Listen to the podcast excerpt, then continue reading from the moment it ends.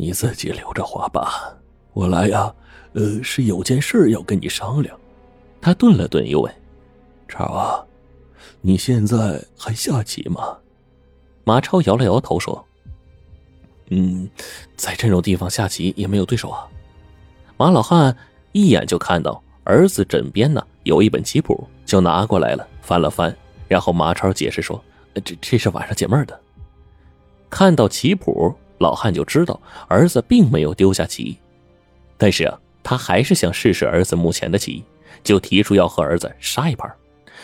结果虽然仍然是和棋，但是老汉心里有底了，儿子棋不见当年，于是就说：“超啊，我呀是想让你回家跟人下一次棋。”接下来，他就从这个家中啊那副玉棋的来历讲起。一直讲到自己跟车宝瑞约定比赛的事儿，并把马家和车家的恩恩怨怨详详细细的跟儿子说了一遍。有关玉琪的传说，马超早就知道，只是他没想到的是，这一副玉琪竟然保存在自己的家里。听父亲说完之后，他是又惊又喜啊！爹，你是说那副棋值五十万？我看呐，你就把它转让给车家算了。老汉豁然站起来，然后不满的看着儿子，教训道。你怎么也掉钱眼里了啊？你爹我当年那么穷，都没有生过卖棋的念头，那祖宗传下来的，咱就穷死也不能让他在咱手里失传呐！啊！马超脸一红说：“爹，我错了，好，我答应你，回去啊，尽量帮你把宝贝啊赢回来。不过，如如果对方赢的话，老汉黯然的说：‘哎。’”从当年那六颗棋呀，从我手里丢失出去，我做梦都想让他们回来。好不容易呀，盼到这机会了，我不想错过呀。如果老天爷不肯帮我们呐，让车家赢了，那也没办法的事啊。说着，老汉的眼圈都红了。马超看着衰老的父亲，心中突然一阵难过。他不敢想象，如果自己输了。不知道父亲会多伤心呢。半个月之后，比赛应约举行。比赛之前，两家从村里邀请了一位村民做公证员，然后将马家的二十六枚棋子和车家的六枚棋子，以及一张五十万的现金支票，都交到了公证员的手里，只等结果揭晓，然后就各归其主。比赛定为三局两胜，如果是和棋就加赛，直到分出胜负为止。比赛是在一个封闭的房间里举行的，马明德和车宝瑞待在隔壁的房间，两个人各怀心事，忐忑不安。仅仅过了一个小时，第一局的结果呀，就从公证员那里传过来了，和棋。一听和棋，马明德和车宝瑞都感觉很意外呀，难道对方棋艺这么高吗？又过了一个小时，第二局结果也出来了，还是和棋。对局室里的气氛很紧张，隔壁房间的气氛更紧张啊！车宝瑞的额头上都见汗了，他不顾风度，急得在房间里转来转去。马明德的一颗心也提到嗓子眼了，紧张的连气都喘不过来。从不念佛的他呀，嘴里现在念念有词的，止不住的要祈求菩萨保佑。到最后，两个人都不在房间待了，他们一左一右就等在对局室的门口，像两个老门神似的。对局室的门终于打开了，车琪琪走出来，脸色凝重，步伐沉重。车宝瑞见状，腿一软，差点摔倒啊！他哆嗦着问：“琪琪呀，你是是不是输了？”没等琪琪回答呢，马超出来了，走到父亲面前，难过的说：“爹，对对不起。”马明德一听，眼睛一黑。身子往后一倒，马超赶紧扶住父亲，连声的说：“爹，爹！”老汉睁开眼睛，是老泪纵横，一瞬间仿佛老了十几岁。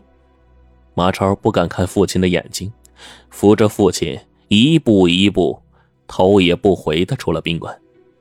公证员将一个盒子递给车宝瑞，然后说：“恭喜你啊，车先生，这副棋啊是你的了。”车宝瑞如愿以偿，欣喜若狂。他忘形的拥抱住女儿，语无伦次的说：“琪琪，乖女儿，好女儿，太好了！爸爸要要奖励你呀！”可是说了半天，琪琪毫无反应。车宝瑞仔细一看，见女儿脸上满是疑惑，正瞅着那远去的马家父子的背影，有点发呆。琪琪呀，你怎么了？赢了棋应该高兴呀。琪琪这才反应过来，缓缓的摇摇头说：“爸爸，这局棋赢的有点莫名其妙。”车宝瑞一怔：“为什么呀？”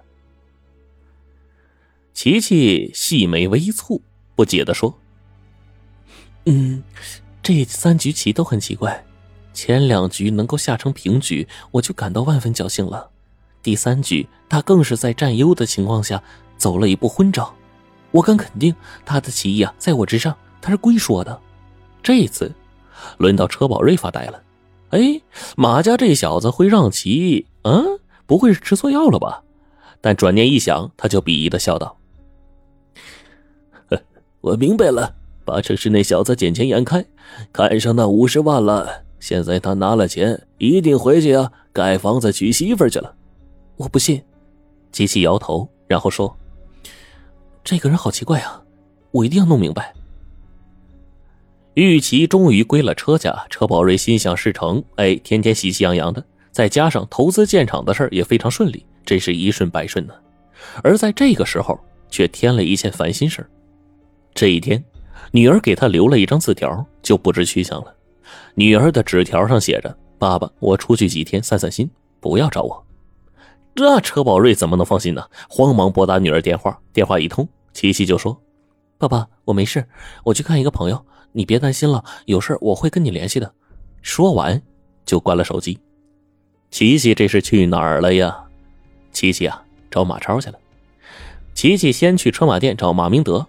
马家有了五十万，却并没有大兴土木，依然住在四间旧屋里面。当这个琪琪呢看到马老汉的时候，不由得大吃一惊。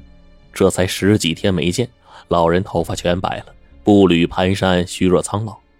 家传玉琪的失踪，似乎让老人的魂魄也跟着失去了。琪琪看到他这个样子，心中一酸，眼泪都差点掉下来。他也不敢告诉马老汉，马超是故意输给自己的。只是跟他打听了一下马超的地址，就匆匆的离开了。三天之后，琪琪风尘仆仆的来到桃花坳。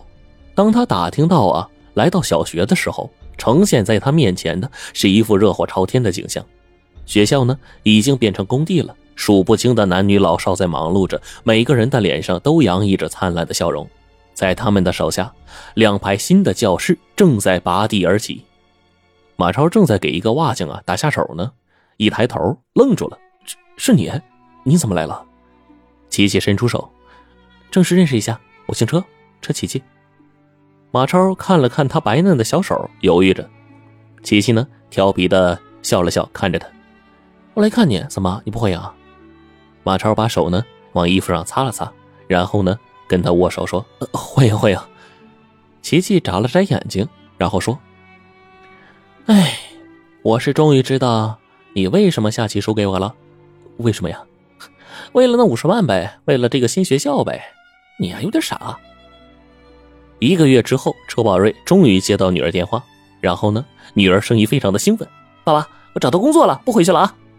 车宝瑞大惊啊，急忙说：“你找什么工作呀？别胡闹，你快回来！”我没闹，爸爸，你猜我跟谁在一起呢？谁呀？马超，我和他是同事。车宝瑞还在惊讶呢，又听到女儿说：“爸爸，嗯，告诉你个秘密啊，我爱上他了。”一听这话，话筒就从车宝瑞的手里掉下去了，吧唧一下掉桌面上了。一年之后，在车马店，一场热闹的婚礼正在举行着。新房就是在这个已经有百年历史的车家老屋。晚上，等客人散尽了，一家人呢围坐在八仙桌旁，马明德老汉喜气洋洋的。看着春风得意的儿子，又看着伶俐漂亮的儿媳妇，总感觉就跟做梦似的。儿媳妇对他说：“爸爸，我嫁过来也没带什么嫁妆。”老汉则是笑得合不拢嘴，说：“琪琪啊，你肯嫁给我这不成器的儿子，我们马家已经万分知足了，还图什么嫁妆啊？”儿媳妇一笑，她看了马超一眼，然后呢，起身拿出了一个礼盒，递给了公爹。不过，我爸托我带给你个礼物。提到亲家，马老汉不禁想起往事，就有些不痛快。他很不情愿的呀，接过了礼物，觉得很沉。他迟疑了一下，就问：“这是什么呀？这么沉啊？”似乎心灵感应似的，老汉的心突突狂跳啊！儿媳妇说：“我爸说了，既然咱们两家合成一家，那么这件东西啊，在谁家放着都一样。”霎时间，老汉是热泪长流啊！